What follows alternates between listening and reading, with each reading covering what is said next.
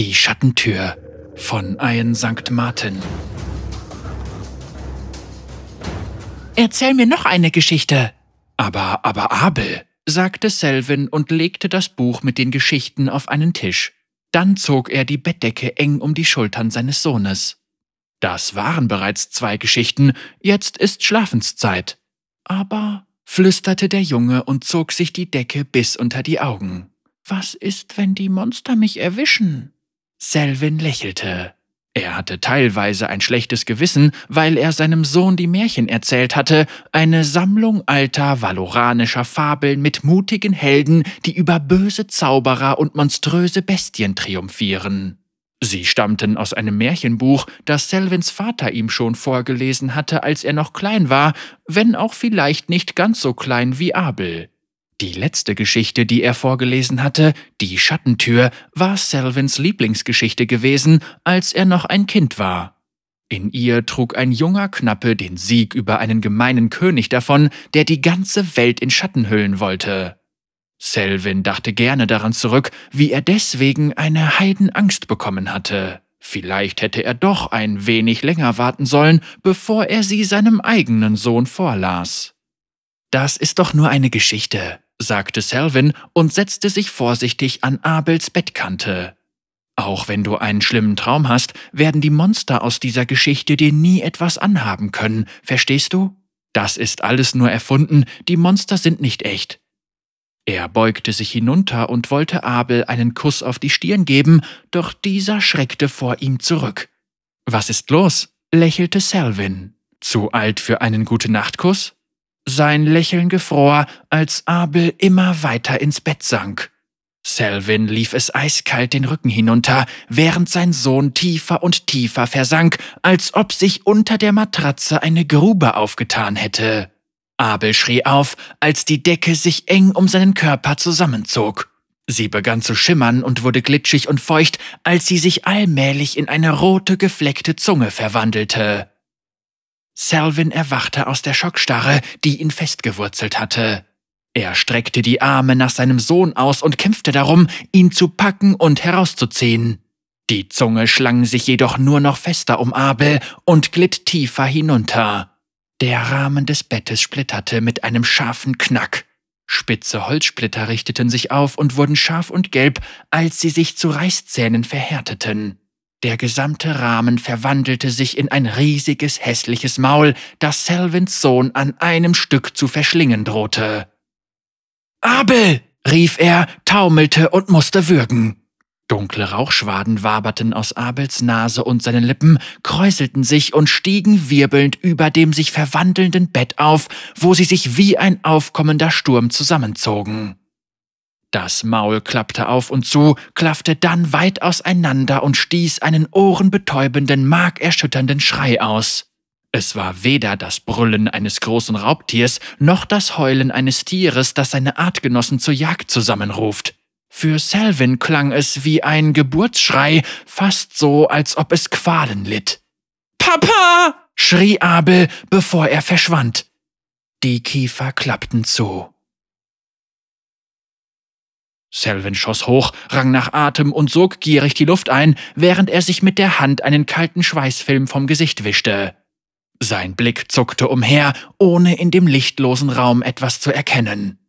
In Pirdova war tiefste Nacht und die Laternen unten in den Straßen waren durch die Vorhänge am Fenster kaum zu erkennen. Nach ein paar Momenten ließ sein Herzklopfen nach und seine Gedanken kamen langsam zur Ruhe. Er konnte sich nicht an das letzte Mal erinnern, als er einen Albtraum gehabt hatte, und er konnte sich auch nicht an einen derartig intensiven wie diesen erinnern. Seine Gedanken wanderten zu seinem Sohn. Er sollte aufstehen, nur für einen stillen Moment, um nach Abel zu sehen, zu sehen, ob es ihm Papa? Selwyn schrak beim Klang der Stimme zusammen. Seine Augen hatten sich allmählich an die Dunkelheit gewöhnt und erkannten die kleine Silhouette seines Sohns, der am Fußende des Betts stand. Abel? Selwyn blinzelte. Abel, wieso bist du? Warum? fragte der Junge. Selwyn runzelte die Stirn. Wieso bist du auf? Geht es dir gut? Warum hattest du den Traum, Papa? Wie bitte? fragte Selwyn. Jede Schläfrigkeit war von ihm gewichen. Warum machst du das? fragte Abel, und seine Stimme nahm einen flehenden Klang an. Selwyn konnte das Gesicht seines Sohnes nur schemenhaft erkennen, da die Vorhänge zugezogen waren, doch er konnte sich nicht daran erinnern, sie geschlossen zu haben. Weißt du nicht, dass er sich genau davon ernährt? Plötzlich war Selwyn eiskalt.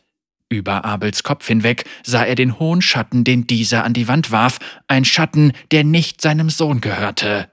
Abel zitterte und seine Umrisse verschmolzen mit dem Schatten an der Wand. Innerhalb eines Liedschlags war das Bild des Jungen verschwunden und es löste sich immer mehr in der zunehmenden Dunkelheit auf. Selwyn streckte seine Arme nach ihm aus und beobachtete, wie ein dünner Faden aus dunklem Nebel zwischen Abels Lippen zum Vorschein kam, genau wie es in seinem Traum geschehen war. Mit einem feuchtklingenden, gurgelnden Zischen löste sich der Schatten langsam von der Wand.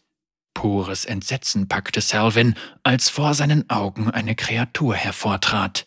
Sie war wie ein lebender Schatten in menschenähnlicher Gestalt. Der Körper verjüngte sich unterhalb des Oberkörpers wie eine Schwertspitze. Das Monster waberte und flackerte, als ob Selwyn es unter der Oberfläche eines dunklen Gewässers beobachten würde. Kalte Augen starrten ihn an und bohrten sich tief in seine Seele hinein.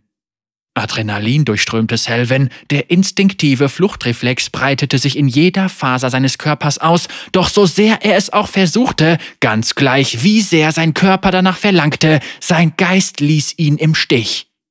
Er war gelähmt und konnte nichts anderes tun, als mit eigenen Augen etwas zu sehen, von dem er gedacht hatte, es würde nur in alten Märchen existieren, die Väter ihren Söhnen erzählten. Ein Monster ein echtes. Die Kiefer der Kreatur teilten sich und gaben den Blick auf lange schiefe Zähne frei. Dann sprach sie zu ihm und wiederholte Salvins panische Gedanken mit seiner eigenen Stimme. Was bist du? krächzte sie. Was hat dich hergebracht? Sie schoss auf ihn zu und schwebte über ihm. Ihre Gestalt sonderte Tropfen der Mitternacht ab, die sich wie Tinte im Ozean ins Nichts verliefen. Die Arme des Monsters wurden länger, ihre Enden verdrehten sich, wurden flacher und bildeten tödliche Klingen, die über seine Klauen hinausragten. Selwyn wurde kreidebleich und konnte den Blick nicht von dieser Albtraumkreatur abwenden, die sich hinunterbeugte und ihr grauenvolles Gesicht direkt vor seins brachte. Sie flüsterte Selwyn ein einziges Wort zu, bevor sie ihre Klingen in sein Herz stieß. Eine Antwort auf seine Frage, leise gesprochen mit der Stimme eines ertrinkenden Mannes, der in den dunkelsten Tiefen versank. Du. Der Morgen brach an und brachte die geschäftigen Geräusche der blühenden Handelsstadt mit sich. Die Metropole wurde in Sonnenlicht getaucht, das von jedem Fenster zurückgeworfen wurde, einschließlich dem von Selvins Schlafzimmer. Eine Stimme erklang vor der Tür, begleitet vom leisen Klopfen einer kleinen Kinderhand. Papa? Der Türknauf drehte sich langsam und Abel öffnete die Tür einen Spalt weit, um hindurchzuspähen.